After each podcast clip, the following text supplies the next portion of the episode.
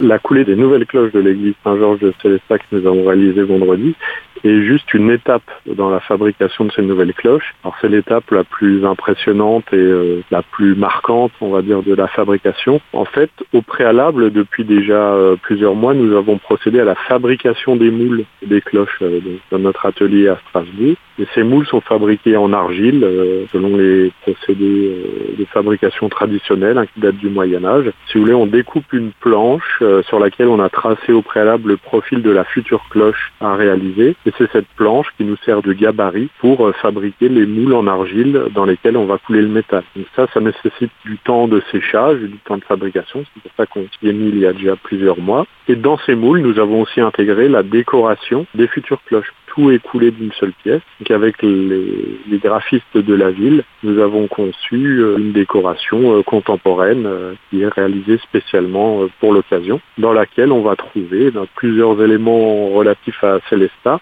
Saint-François et Sainte-Claire d'Assise qui sont les patrons de la communauté de paroisse, mais aussi les sapins de Noël puisque à Célestat, il y a la première mention des sapins de Noël, donc on retrouvera sur une des cloches une crèche et des sapins.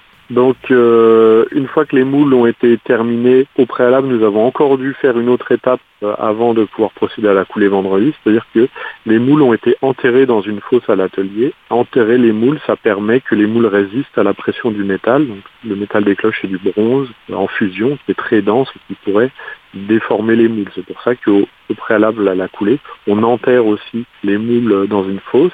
Donc vendredi, quand la délégation de Célestat est venue, je leur ai expliqué qu'ils ne verraient pas les moules des cloches puisqu'ils sont déjà enterrés pour pouvoir procéder à la coulée. La coulée en soi est un événement très court puisque ça dure euh, quelques minutes, mais c'est vraiment le plus marquant et le plus délicat de tout le processus de fabrication. Alors la prochaine étape, c'est le démoulage. Puis comme les moules sont enterrés dans la fosse pour la coulée, on doit les déterrer avant de pouvoir casser le moule pour les ouvrir. Et une fois que les cloches seront démoulées, on pourra voir si euh, bah, les cloches sont réussies et si elles donnent surtout la bonne note, puisque c'était un des enjeux de la refonte de ces cloches, et que les deux cloches que nous avons refondues, qui dataient des années 30, n'étaient pas d'une bonne qualité musicale par rapport aux deux grandes cloches euh, un peu plus anciennes. Donc l'idée là de ce projet, c'est de refaire deux cloches qui soient parfaitement accordées musicalement aux deux anciennes qui sont conservées.